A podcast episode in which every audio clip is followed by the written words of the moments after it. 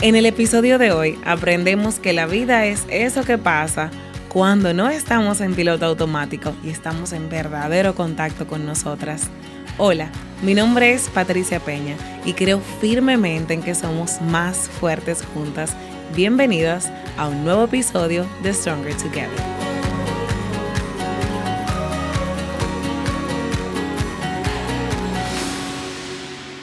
Van a escuchar muchas risas en este nuevo episodio de Stronger Together, ya que estoy con una mujer sumamente creativa, artística, una makeup artist dominicana con más de 10 años de experiencia, también muy emprendedora, creadora de Anamia Beauty Studio, pero sobre todo una persona que se ríe y que nos trae alegría a todos.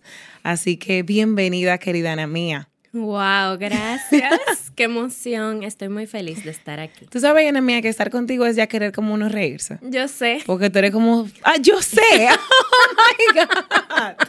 He logrado mi propósito. Mis, de mis invitadas más modestas. Lo siento, pero estoy clara de cuáles son mis virtudes. Eh, señores, me encanta, me encanta. Anemia, ok, tienes 10 años de experiencia, eres muy joven y tienes 10 años de experiencia como makeup artist. Cuéntame cuál ha sido el trayecto que te ha traído al mundo, o que te trajo eh, al mundo de la belleza y del maquillaje. Oh, wow. ¿Cómo voy a resumir eso en esos, pocas esos 10 años atrás. Bueno, yo tengo 29 años. Yo empecé a los 19. Yo estudié publicidad en UNIBE y en el primer cuatrimestre yo empecé a maquillar. Yo empecé siendo en la materia de fotografía, tenía como que hacer sesiones de fotos, empecé a hacer sesiones de fotos, usaba a mis amigas de modelo, usé una vez a Miguel Alejandro, el creador de Emprende CDQ, como modelo y antes de empezar a hacerle las fotos, él me dijo, ¿y tú no me vas a maquillar? Y yo, ok, y lo maquillé con un maquillaje de hombre, o sea, no de mujer, sino resaltando sus rasgos, haciéndole un visajismo, aunque en esa época esa palabra ni se usaba. Y cuando le enseñé ¿Y tú aprendiste esto del maquillaje cómo? Sola, yo soy la más pequeña. Bueno, es que para yo decirte cómo yo he llegado hasta aquí, tengo que contarte como mi historia claro, de dónde yo vengo. Em, pero yo soy la más pequeña de. Somos cuatro hermanos y tengo eh, dos hermanas hembras y la más grande me lleva 16 años. La otra me lleva 8, el varón me lleva 14, entonces son muchos años de diferencia. Y mi hermana mayor cuando ella estaba haciendo su maestría, que ella estudió arquitectura en España, yo estaba en el colegio todavía. Y ella llegó de allá con su maleta de Mac, cariño, que allá eso era súper guau, aquí todavía eso no pensaba ni llegar y ella me maquillaba para todos mis eventos y empezó a maquillar a todas mis amigas también. Y hubo un día que ella me dijo, Ana mía, aprende ya que yo no puedo estar maquillando a todas tus amigas cada vez que tienen que salir. Y yo con su maquillaje empecé a maquillar a mis amigas, eso me encantaba, yo pintaba, yo duré 10 años en clase de pintura. Yo hacía mis cuadros, cariño, los vendía. Mi mamá tenía una galería de arte. Que siempre artista y siempre negocia, siempre emprendedora. Cariño, antes de yo dibujar, pintar con óleo, que yo duré 10 años en eso, yo empecé a pintar a los cinco años. Yo tenía mi escritorio al lado del de papi en su oficina. Y él tenía una empresa y los 15 y los 30 los empleados iban a cobrar y yo sacaba con él, se teníamos una reunión de mis para sacar mis mejores dibujos. Yo hacía unos en, ¿Qué edad tú tenías? Como 6, 7 por ahí. Ay, Ok, ok. yo, sacaba mis mejores dibujos. Yo dibujaba en hoja 8 y medio por 11 y una de maquinilla que eran grandísimas. Yo no sé. Y entonces esas que eran grandes yo lo vendía a un peso y medio. Existía esa moneda. Estamos hablando como del 96, 97. Y los otros a un peso. Y los 15 y los 30 yo vendía mis dibujos. Y ya tú sabes. Y de ahí sacaba mi dinero, que lo iba guardando. Después, ya como a los 8, en el 98, mami dijo, vamos a ponerla en clase de pintura. Y ahí me puso con un pintor, Fernelis Ferrera se llama, y yo duré 10 años con él. Él iba a mi casa todos los viernes. Y yo hice mis cuadros con óleo y lo bajaban a la galería de mi mamá. Y una vez mami dije, Dios mío, Ana mía, yo no sé qué hacer. Ahí llegó una cliente y cogió dos cuadros tuyos. Ya no sabe que eso fue una niña de 11 años que los pintó. Y yo, mami, no se lo digas, por favor, déjame vender mis cuadros. y yo vendí mis cuadros hasta los 18. Cuando entré a la universidad dije, déjame parar, que ya me sentía como cansada y quería como un tiempo para descubrir. Perdón. ya en los 18 años, Ana mía, eh, se encontraba cansada de sus 10, no, 12 años ya de carrera de artista que vendía sus piezas y por ende ya a los 18 años ella dijo, tengo que hacer un reboot. Tengo que hacer un cambio porque me, me, siento estancada. ok, Ana mía, cuéntanos. Yo quería ese, ese tiempo para descubrir qué era lo nuevo que yo quería hacer. No lo que tú ibas a hacer. A los 18 yo me estaba preguntando, ¿cuándo yo me iba a preguntar qué yo quería hacer? Mientras que Ana Mía a los 18 estaba preguntándose qué era la nueva década, su nueva década de emprendedora y artista, ¿qué le traía? Así mismo. Ana Mía, no, de verdad, increíble, eres maravillosa. Sígueme contando. No, ya ahí yo como iba a entrar a publicidad, porque yo no elegí mi carrera diciendo como, ay, voy a ser eh, publicista, o sea, voy a trabajar en agencia. Yo siempre he sido muy de voy a hacer lo que me haga feliz. Claro. Y mami y papi me inculcaron eso desde muy niña. Y para mí era, yo voy a estudiar publicidad porque yo cogí el pensum y para mí era la que más materias tenía que iban acorde a, lo que yo, exacto, a lo que me gustaba. Yo no sabía si yo me iba a decidir por ser diseñadora gráfica, por ser relacionista pública, por que yo no sabía. Yo sí sabía que me gustaban muchas materias y quería como esa etapa de descubrir qué iba a hacer. Como ya en la, en la carrera incluía dibujo, yo por eso le dije a mi profesor como que ya, o sea, ya yo ni lo necesitaba. Él me decía, tú estás graduada hace rato. Lo que pasa es que ya yo estaba acostumbrada a pintar con él. O sea, que él iba a mi casa y hacíamos siempre las clases. Pero ahí empecé el cuatrimestre, estaba disfrutándome muchísimo mis materias. Empecé con fotografía y una, el maquillaje yo siempre lo hacía desde antes de los 15. Yo maquillaba a todas mis amigas, pero ahí, ese día que maquillé a Miguel, cuando le enseñé las fotos, él me dijo, ¿y tú no quieres maquillar? Y yo, Ajá, siempre hay alguien que ve el talento de uno. Y yo, sí. Y él di que a la semana me escribió, di que tengo unas quinceañeras, ¿la quería maquillar? Y yo, claro. Yo di mi claro, cariño. Yo no sé con qué, qué valor yo tenía en ese momento. Que yo di mi claro sin tener nada de maquillaje. O sea, yo. Eso te iba a decir, ¿qué tú hiciste? No, nada. Yo cogí la caja de mi hermana, de MAC, con todo su maquillaje y le dije, ¿tú me la prestas para hacerle unas fotos para la universidad? Y ella dijo que sí. Yo fui con mi caja, cariño. Ya tú sabes, yo estaba sudando frío. Yo creo que los pancakes me llegaban hasta los pantalones. Y maquillé. Y ese día salí de ahí, llegué a mi casa y dije, mami, papi, yo voy a ser maquilladora. Wow, ¿cuántos años tenías? Ahí yo tenía 19. 19 años. Voy a ser maquilladora. Ok, entonces comienza ahí tu trayecto como Ana Mía Makeup Artist. Ahí de una, como yo estaba en la universidad todavía, todo lo que me pusieron en la universidad, ya sea crear un logo, hacer una campaña, incluso mi tesis, todo eso yo lo hice de Ana Mía Makeup Artist.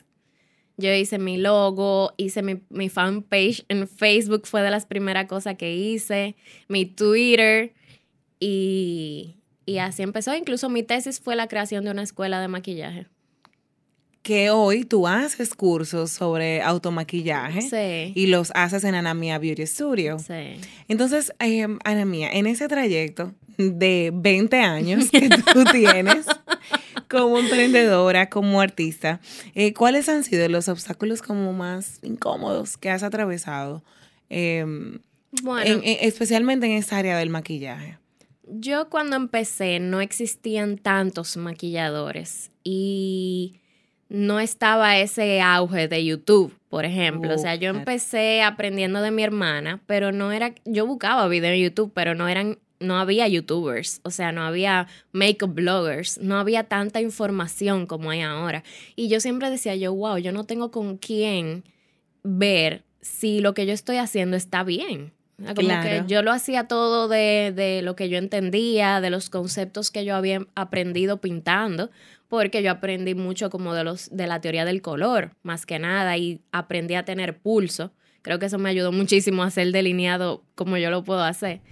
Pero siempre No hay coincidencias, es todo lo que hay en nuestra historia, nos forja para ser quienes nosotros somos ahora. Me encanta porque, eh, eh, y haciendo un paréntesis que creo que es muy valioso, tú, y lo quería decir ahorita, cuando hacías tu historia sobre la universidad, en lugar de tú y me encantó tu forma de ver la universidad. Mira, dentro de las carreras que hay, esta es la que tiene eh, materias o aspectos que yo tengo más interés Sí. y, y muchas veces nos inculca el sistema o, o- o la sociedad o la familia a ver la carrera como eso es lo que tú vas a hacer el resto de tu vida. Señores, miren. O si elegí algo de que, te va a no- dejar dinero. que te va a dejar dinero. Entonces, tú no sabes lo que tú vas a hacer el resto de tu vida, ni aún a los 20, a los 30 No, años. para nada. Eh, cuando te, te, te ofuscas en que sí, en que tú vas a hacer siempre algo, puede que entonces llega un momento donde ya no te hace feliz y tú te, te obligues a seguir en ese esquema. Muchísima gente, yo lucho contra eso porque de verdad que una de las cosas que me ha llevado hasta aquí es yo haber siempre elegido como el camino Me que me, encantó. aceleraba. Tú dijiste, siempre he buscado, o sea, lo que yo he querido siempre es buscar lo que me haga ser feliz. Y mi familia me ha apoyado en eso. Sí, gracias. Entonces, tú dijiste, no es que yo voy a ser publicista, entonces me frustro si no lo puedo ser, entonces voy y, y, me, y entonces muchos de nosotros, incluso yo cuando elegí carrera la primera vez, tuvimos que enfrentarnos ante la idea del fracaso por cambiar de opinión. O sea, tú tienes 19 años. Yo entré a la universidad con 16 años porque me gradué muy jovencita del colegio. Y eh, a los 17 años, a los 18 años ya yo estaba con mi primer fracaso. Señores, ¿quién es uno a los Claro. 18 años para y que ya fracasé? Porque No, ya no, ese peso. ya no voy a ser médico, ya no voy a ser ingeniero, que son las únicas carreras que hay. Son las únicas importantes. Porque el que es maquillador, eso es un relajo. Sí. El que es community manager es un relajo. El que es cantante es un relajo. Entonces, Sí. cuando uno ya está uno fracasando, porque, porque yo no voy a hacer toda mi vida aquello que yo elegí por cinco minutos a los 17, 18 años. Y tú destra- nos traes una perspectiva, todas aquellas que nos escuchen, que estén haciendo Sí. cambios, vamos a contagiarnos en este capítulo de Ana Mía, que viene a ser nuestra hada de la felicidad, a decirnos, hey, ¿y qué tal si yo vine al mundo a hacer algo que me haga feliz? Claro. Y si tengo que cambiar de opinión, rediseñarme, parar y preguntarme qué es lo próximo para mí, yo lo voy a hacer. Y no ata- ata- como attach mi valor a que yo soy publicista, yo soy maquilladora y si yo no soy eso, ya yo no valgo. Si yo no soy eso, ya yo fracasé. Sí, y se quedan con eso y pasan 20 años, que en esos 20 años tú pudiste haber hecho una nueva historia totalmente, pero te queda con ese yunque en los hombros de fracasé y el tiempo pasa y contrale todo el tiempo que pudiste haber aprovechado, si en un primer instante te, te caíste, pero te levantaste y ya, sigue el camino y haz lo que te haga feliz.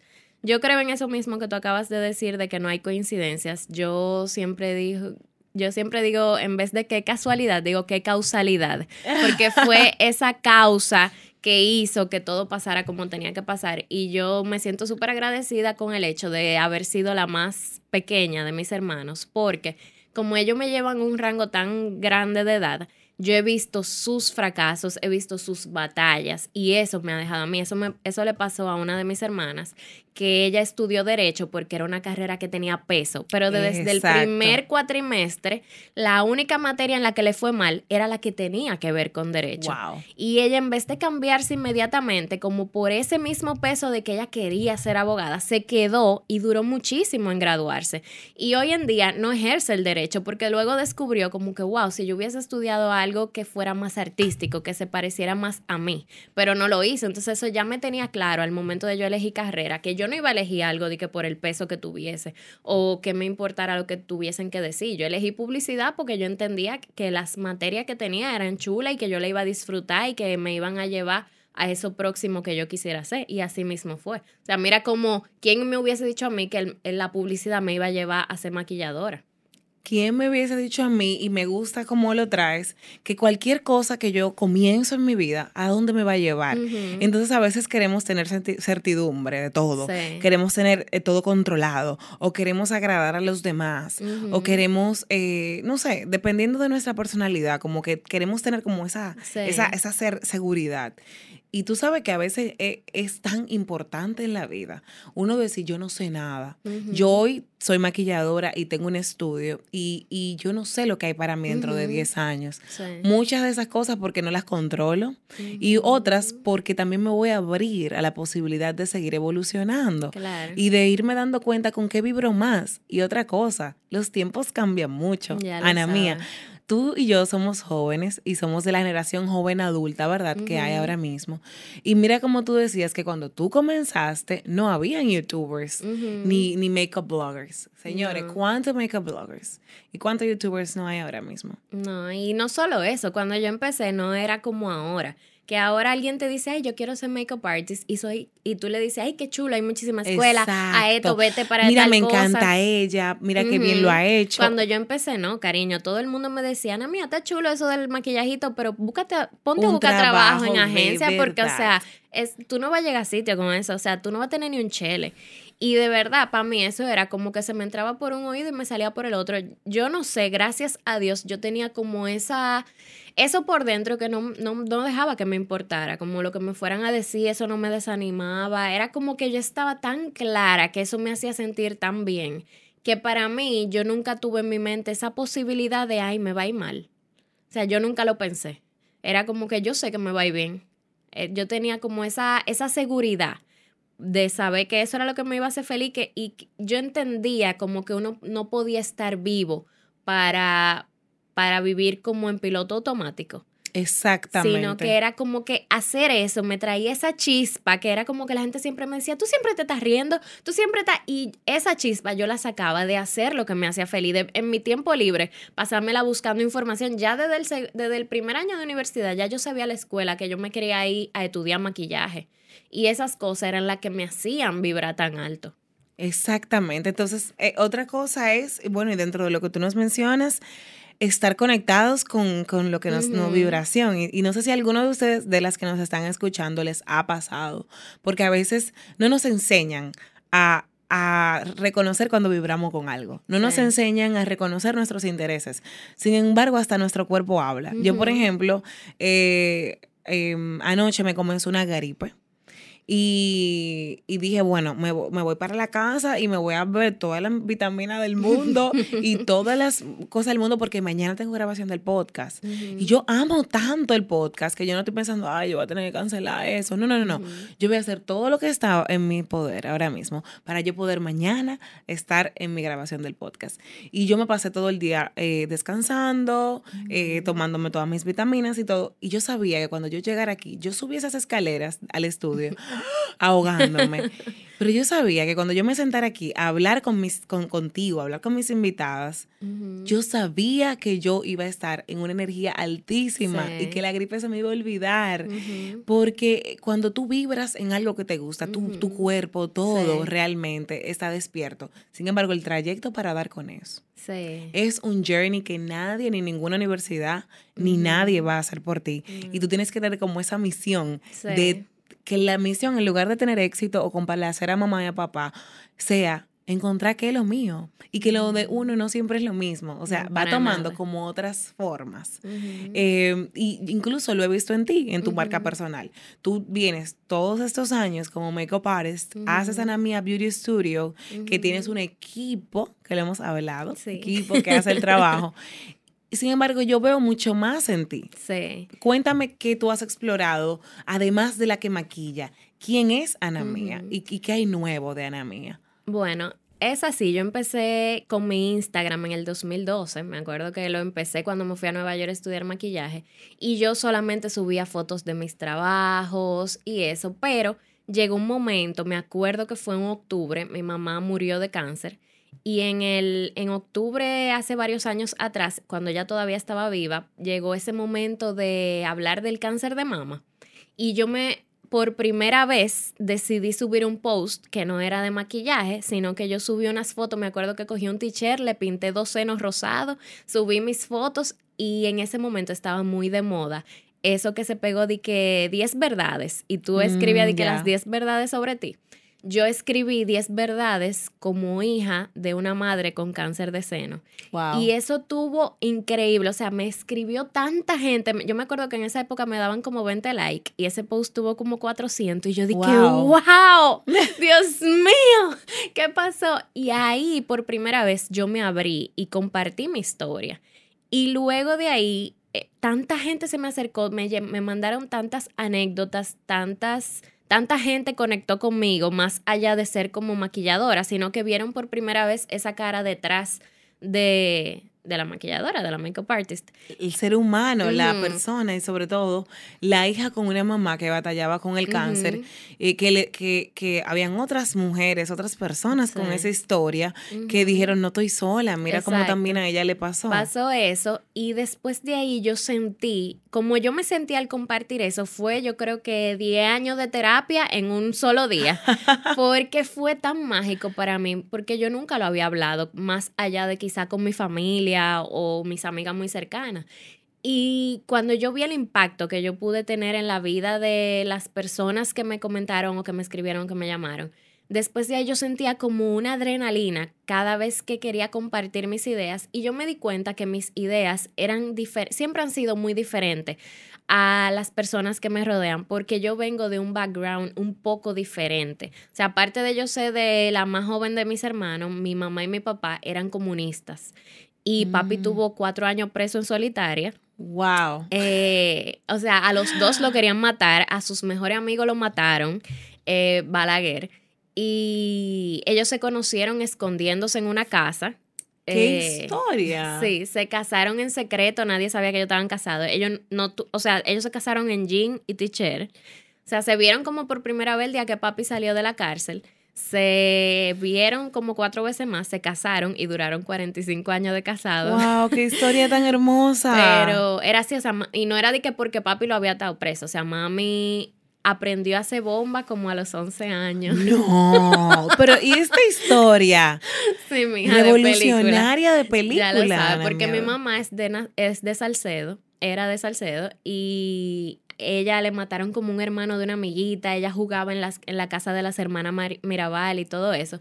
Y cuando le mataron ese hermano como por el comunismo y esa, esa política de aquella época, ella sintió como ese deseo y vino para la capital, aprendió a hacer bomba, la llevaba de un sitio a otro. Tu mamá es, eh, que en paz descanse, qué hermosa, un ícono de Stronger Together. Sí. De lo que es, en aquella época sobre todo, salirse de cualquier esquema. 100%. Y, y desde los 11 años, ser, vamos a decir que toda una guerrillera, porque le tocó una época eh, bastante difícil, le picó cerca mucha tragedia.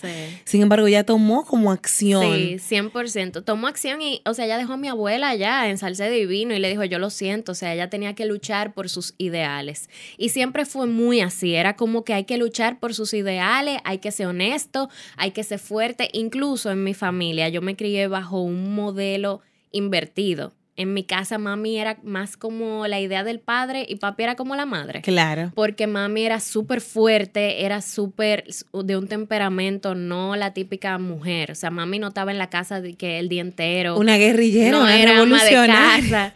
Papi era más el que me llevaba al colegio, el que iba de que a una reunión si tenía que ir, el que comía conmigo al mediodía, porque el, trabajo de él estaba en mi casa, su oficina estaba en mi casa, pero mami no. Qué belleza, gracias Ana Mía por, por compartir esa historia con nosotras, porque ahí vemos, y quienes tienen un matrimonio ahora mismo, que están formando familia, hay que darse el permiso de ser quienes somos, eso es, eso es algo también en, lo que, en lo que yo creo mucho y siempre me gusta compartir por el podcast y, y siempre que invito a mujeres como tú, no me equivoco porque no conocía esta historia que me, ha sorprendido tanto. Si tú eres la de los negocios, la que anda todo el día en la calle, y tu pareja, que vamos a decir es hombre, y es el que es el del hogar, es el de la creatividad, o es el de permítanse ser, porque los roles no van a estar no deben de estar definidos por el género, los roles deben de estar definidos por los talentos, ¿verdad? Y la personalidad y lo que a cada quien se le da. Entonces, eh, cuéntame un poquito más sobre tu mamá y tu papá, porque de verdad. Fue algo que a mí me marcó mucho porque es como que desde niña eso fue lo que yo vi y para mí era normal, como esas cosas diferentes a lo que yo veía afuera. O sea, de mis amigas, ¿qué te digo? Era al revés. O sea, quizá la mamá era la más suave, la que iba de compras con ella a una tienda. En mi casa no. O sea, mami era la revolucionaria, la que si escribió un artículo para el periódico y pasó esto, se una vez allanaron la casa. O sea, de verdad, era, fue así. Ella incluso cuando joven se tenía que teñir el cabello de otro color porque Balaguer la estaba buscando para matarla. Y de en medio de todo eso, se conocieron ella y papi y ellos siempre decían que el amor nació después. Lo primero que ellos vieron en sí fue como que compartían ideales. Y tenían ese respeto por los ideales del otro y no tenían ni un peso, porque imagínate, ellos en esa época lo que estaban luchando era por una ideología. Exacto. Ellos no tenían un Nada, ellos se casaron sin anillo, ellos nunca usaron anillo. ¡Qué hermoso! Papi le compró uno en su viaje a Australia, que bueno, mira, me lo regaló ese.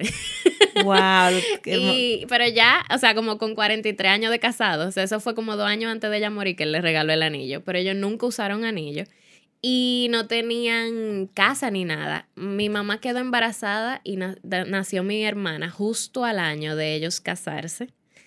Y el mismo día, o sea, ellos, mi hermana cumple años el mismo día que ellos se casaron y ellos no tenían dónde dormir, o sea, ellos simplemente había una escuela vacía, pusieron un colchón y dormían ahí. Y chin a chin fueron construyendo sus negocios. Fueron- ella era muy amiga de Freddy Ginebra. Ella empezó a hacer su mano derecha en casa de teatro. Conoció a los artistas cuando estaban empezando. Después de ahí puso la galería de arte.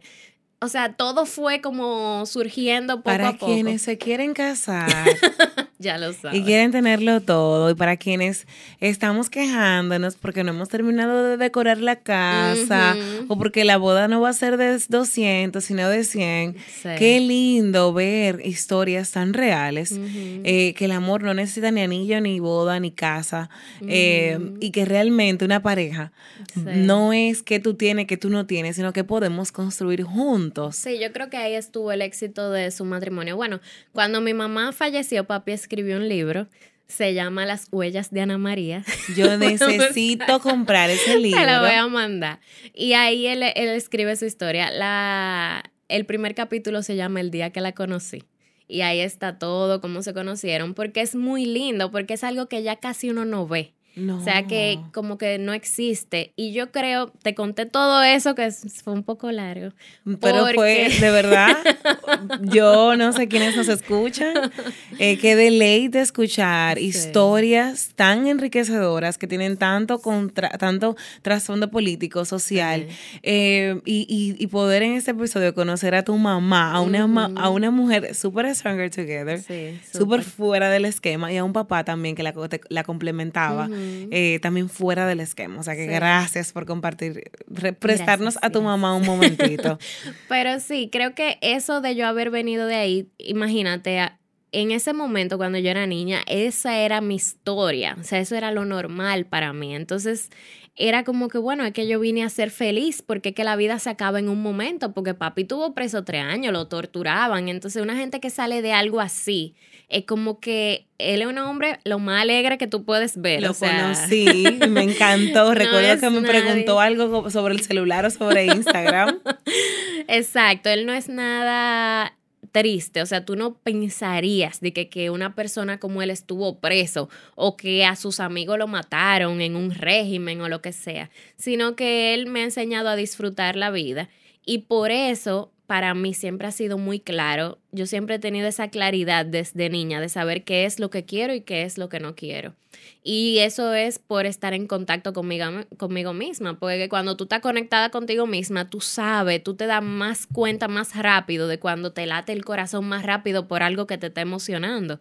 Que O me imagino que era lo que sentían tus padres con su revolución y con sus ideales. Sí. Entonces tú, tú vienes influenciada de unos padres Ujú. que en lugar de inculcarte las, las normas sociales Sí. o, o- o de vivir en piloto automático, tu papá y tu mamá nunca vivieron en piloto nada. automático. Entonces tú vienes como muy clara de que al final de todo la vida es un ratito y que venimos a ser felices, Sí. a vibrar o defender lo, por aquello que queremos. Eh, es una visión muy real de la vida y que tú desde niña tuviste como un sneak y elegiste, claro, eh, aprender de esto porque aprendiste de tus padres y aprendiste de tus hermanos. Sí. Tuve Entonces, mucha escuela.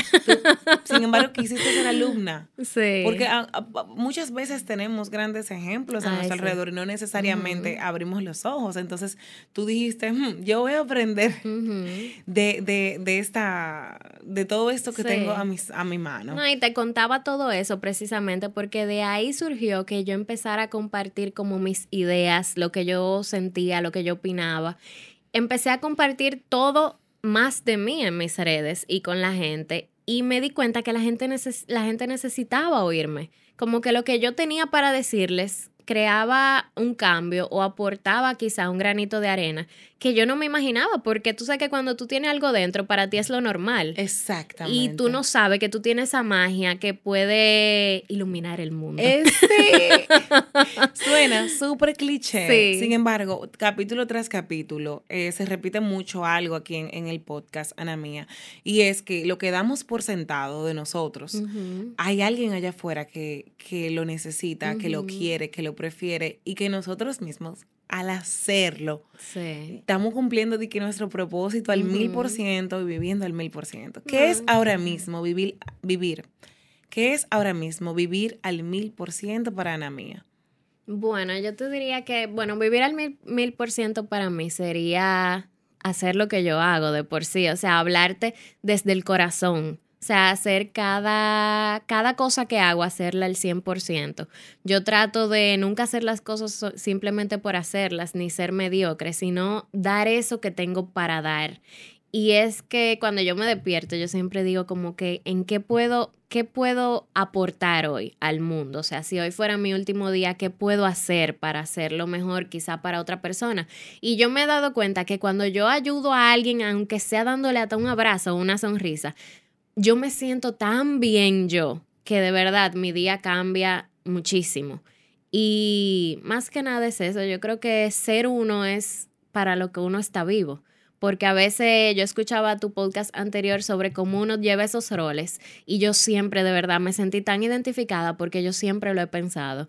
Me quedo como que, wow, cómo hay gente que ni siquiera sabe lo que le gusta, no sabe lo que ama, no sabe que nada, porque se metió en esos roles y se quedó la vida entera pensando como que escondido detrás de esa máscara de, ah, sí, soy eso, pero no, no sabe experimentar las cosas para saber qué es lo que le mueve.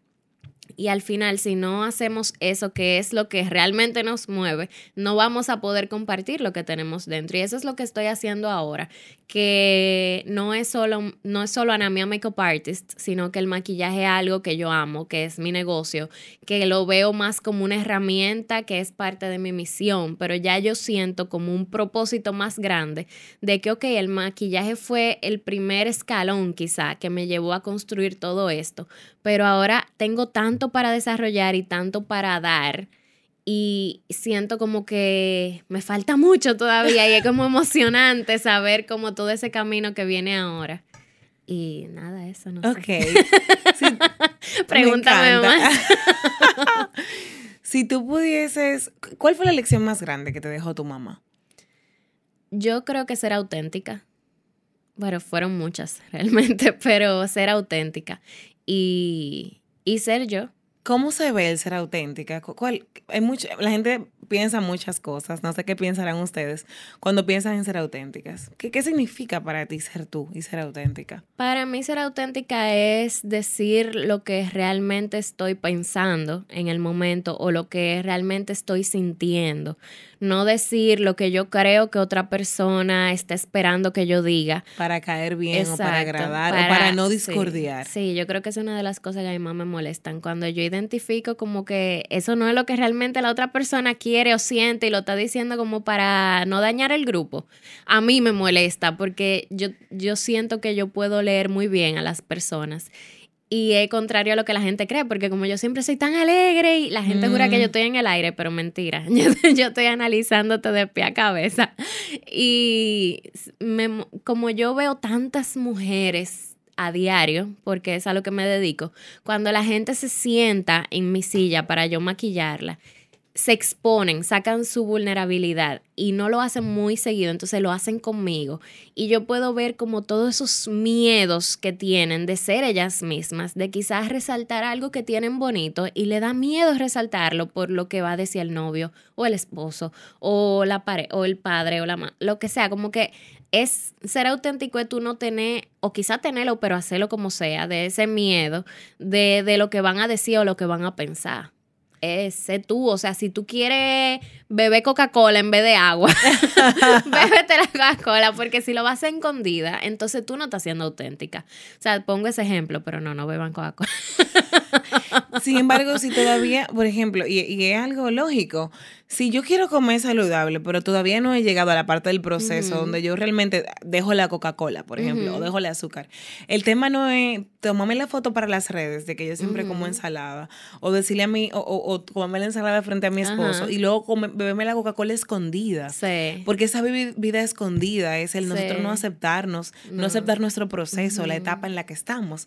Entonces me encanta eh, lo que nos trae sobre la autenticidad. Eh, y es algo que yo comparto mucho también por el, en el tema de de la integridad, de que lo que nosotras pensamos eh, y sentimos eh, concuerde con lo que decimos y hacemos. Sí. Sin importar quién esté mirando. Un ejemplo que yo veo mucho con eso es que quizá yo analizo mucho los grupos de mujeres porque como trabajo con mujeres, he como visto muchos patrones que me causan curiosidad y yo veo que a veces quizá el grupo critica a una muchacha, entonces ya tú sientes que la tienes que criticar también, pero por atrás quizá ella te cae bien o quizá tú la sigues, pasa muchísimo con los influencers o los fashion bloggers, de que quizá tú dices, ay, aquí viene otra fashion blogger, no sé qué, y la acaba con tus amigas, pero tú la sigues en secreto, te lleva de todos sus tips. Y eso no es ser auténtico, porque ser auténtico tú decirle, bueno, señores, a mí me encanta, yo la sigo, me tiro todos sus lives y soy feliz viéndola. y, y yo sí vibro con ella. Y es normal que no todo el mundo vibre con ella. Y me encanta eso. Brené Brown, que yo siempre la menciono mucho porque es una maestra en temas de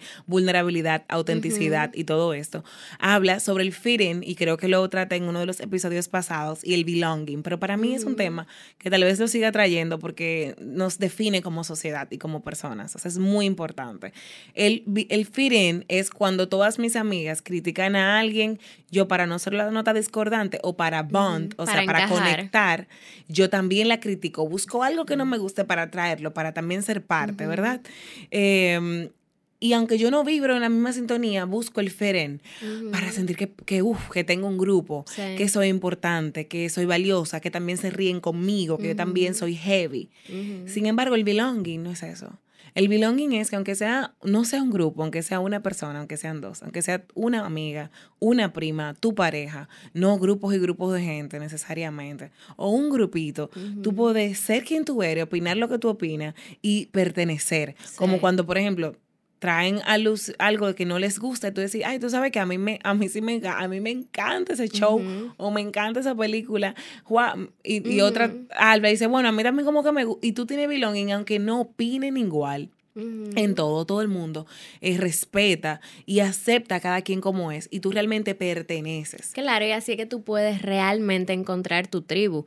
porque lo que le pasa a mucha gente es que por no ser lo que realmente es, encuentra, encuentra un grupo de personas con la que nunca se siente cómodo. Entonces de ahí viene esa hipocresía de tu crítica a tu mismo amigo. O sea, para mí eso no es normal porque yo tengo mis amigas y son mis mejores amigas. Es como que yo nunca las criticaría por atrás, pero yo las elegí. O sea, yo las elegí siendo quien yo era y a lo largo de los años yo digo, wow, qué increíble como yo he logrado mantener mis amigas desde hace más de 15 años.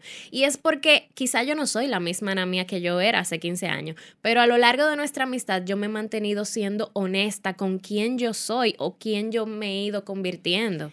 Y es el tema de si, y, yo tuve una lección de amistad grande. Eh, hay, hay, momentos, Ana Mía, donde tú vas a revolucionar tu vida, donde tú te has encontrado con quien realmente tú eres. Y cuando tú estás en tu ser auténtico, toca cambiar tu sí, círculo. eso también yo lo he vivido. Toca cambiar tu círculo. ¿Y por qué? Porque tú dices, ya yo no me siento bien con esta amiga que cada vez que salimos me habla de otras personas. Exacto. O ya yo no me siento bien con esta amiga que cada vez que salimos me dice cosas negativas sobre mí que me mandan al piso. O ya yo no me siento bien con esta amiga que siempre se está quejando. Ok.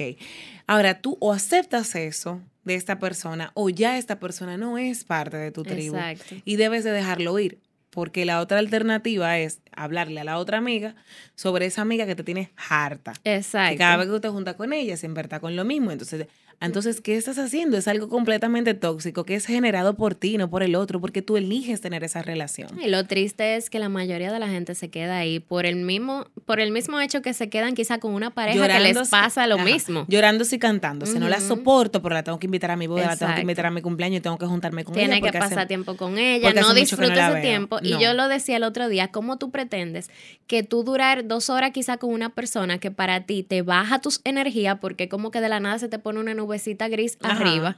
¿Cómo tú vas a salir de ahí a ser tu mejor versión, a estar positiva? O sea, tú sales de ahí, te choca un carro y tú, ay, todo lo malo me pasa a mí, pero es que tú estás rodeada de un círculo que totalmente tóxico. No te está apoyando. O quiero emprender, quiero poner mi negocio, sin embargo, mis amigas no confían en mí o me van a criticar o se van a reír de mí. Bueno, y no quiero hacerlo porque no quiero que ellas me juzguen o me critiquen como juzgan y critican a otras personas que yo veo que lo hacen con ellas. Bueno, pues te toca, mamita, no solamente emprender, sino también dejar ese grupo. Sin embargo, a veces no queremos tomar esas decisiones difíciles. Es que hay que ser valiente. Hay que ser valiente y ser auténtica es es esta, no es solamente, ah, yo voy a ser como yo soy, jajaja. No, es ser con quien tú eres y enfrentarte a la respuesta de los demás. y asumir quién tú eres. porque eso lleva una toma de decisiones. Entonces, ay, yo no quiero asumir quién yo soy porque me da miedo ver lo que mi amiga va a decir de mí. Y me da miedo enfrentar ese momento y decir, tú sabes que ya tú y yo llegamos hasta aquí en nuestro camino. Y yo he tenido esa conversación con amigas cercanas que le digo, es que ya tú no vibras a ella, tú eres otra persona. Y las he acompañado incluso en ese proceso de tomar la decisión de salir, de ser quienes son. Exacto. Es casi como salir del closet. es casi salir del Porque de verdad es tú salir y ser alguien que quizá el que te rodea dice, mira, esta ahora está en una etapa nueva, pero no, ese es quien tú eres ahora. Y, y va a dar miedo, pero cuando tú ves todos los beneficios y toda la alegría y la luz que y tú los amigos que llegan, la gente que llega, que tú dices, wow, yo siempre quise hablar de este tema y nunca pude porque mis amigas siempre le hacen resistencia y no eran tus amigas, el problema era que tú no pertenecías y ahora perteneces. Sin embargo, si te quedas en el feren, en el encajar, te vas a quedar en ese trabajo de encajar siempre. Y yo escuchaba un podcast donde también hablaba, justamente Brené Brown hablaba sobre no usar el chisme como un bonding mechanism. Que me acuerda mucho ahora hablándolo contigo. O sea, a veces eh, se crea desde se crea el chisme como un mecanismo para intimar con tus amigas. O sea, si tengo de quién hablar, ya tengo un tema de conversación que me hace íntima a mis amigas. Quitemos el que el tener una conversación profunda o que te conecte sea un chisme sobre otra persona o hablar sobre otra persona, porque quiere decir que realmente no tenemos un interés común que nos apasione. Yo hablaba de eso el otro día también, como de eso de no usar el chisme, sino que acostumbrarte a que cuando tú vayas a pasar ese tiempo con tus amigas hablar de cosas que sean profundas, tener como esa ventana de poderla abrir con personas que tú elijas, con quien tú puedas decir qué te está pasando, a dónde tú quieres llegar ahora, qué estás haciendo para llegar a ese nivel. O sea, tener como unas conversaciones que de verdad le te puedan dejar algo. y, a mí me encanta con mi mejor amiga que nosotros hacemos catch up a cada rato. Y hoy estábamos haciendo un catch up. Siempre descubrimos cosas sobre, la, sobre mí. Yo le digo, mira, yo estaba, que estaba viendo esto sobre mí. Y ella me decía, oh, wow, cuéntame más. Y yo le decía, nosotros en lugar de hablar sobre otras personas, hablamos sobre nosotras mismas. Ella me hace, me cuenta lo que pasó en su vida y luego me cuenta eh, lo que ahora ella está aprendiendo en esa nueva etapa. Por eso que le pasó, porque ella es completamente responsable de lo que le pasa, igual yo. Y vamos siempre teniendo conversaciones sobre cada una de nosotras. Claro. Y nunca es sobre muy nutritivo así. O sobre temas. y, nunca nada de lo externo es lo que tiene como. Sí. Entonces, eh, me encanta esta lección que te ha dejado tu mamá y ahora nos la ha dejado a todas sobre ser auténticas, ser quienes somos ¿Qué palabra de consejo le darías tú, Ana mía? Tú que tratas con tantas mujeres de este mundo moderno, con tantas mujeres que quieren sacar su mejor cara, su mejor versión allá afuera, por fuera, por dentro. ¿Qué eh, ves común, qué palabra de aliento o de consejo le darías a una de esas mujeres que tú ves en nuestro país, fuera de nuestro país? Cuéntame. Te lo voy a dejar abierta. no solamente, no te quiero que, no quiero encerrarme a maquillis, a maquilladoras, no. ¿Qué tú le dirías a una mujer que ella fuera? Yo le diría descúbrete, porque en descubrirnos y conocernos, Bueno, uno se, uno se conoce y a raíz de eso uno se descubre.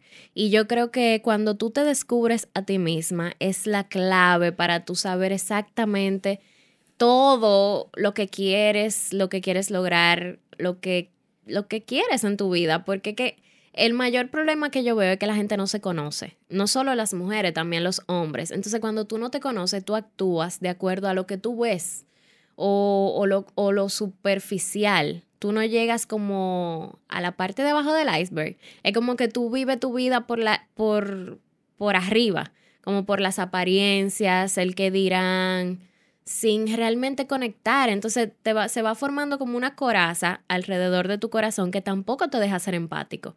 Porque que cómo tú vas a sentir empatía, cómo tú te vas a poner en el lugar del otro, si tú ni siquiera estás viendo cómo te sientes tú. Entonces uno se va convirtiendo de verdad como en como en guerrero de hojalata. es como que tú tienes una armadura tan fuerte por fuera que la vida se te pase y uno está muerto en vida. Es como, yo tengo un documental que yo amo, lo recomiendo con los ojos cerrados, que se llama El Poder del Corazón, The Power of the Heart. Y en este habla como el corazón es la base de todo, tu sentir, tu vibrar, tu estar como a, sensible ante el mundo, que como es tan difícil y tan fuerte, la gente se ha acostumbrado a no sentir como esa sensibilidad, sino simplemente a cerrarse, a no sentir nada. Y es que cuando tú solamente abres esa puerta y estás dispuesto a sentir, a experimentar quizá ver el cielo y decir, wow, qué lindo, como vivir en el presente y estar presente, es lo que te lleva a tu conectar con, con lo que tú quieres. Porque cuando tú estás en el camino que de verdad todo fluye, y me imagino que te ha pasado, que tú dices como, wow, te despierta y llega esa llamada y, y crea esa coincidencia que te encuentra con alguien, que te lleva a otro proyecto, que te lleva a otro. Eso es cuando tú estás en contacto, con, en conexión contigo misma. Si tú no estás ahí, todo entonces sale al revés. Así que conócete. Conócete, descúbrete, sé auténtica. ¿Cuánto hemos aprendido de Ana María y de Ana Mía en este episodio de hoy? Gracias por acompañarnos nueva vez. Nos escuchamos en un nuevo episodio de Stronger Together.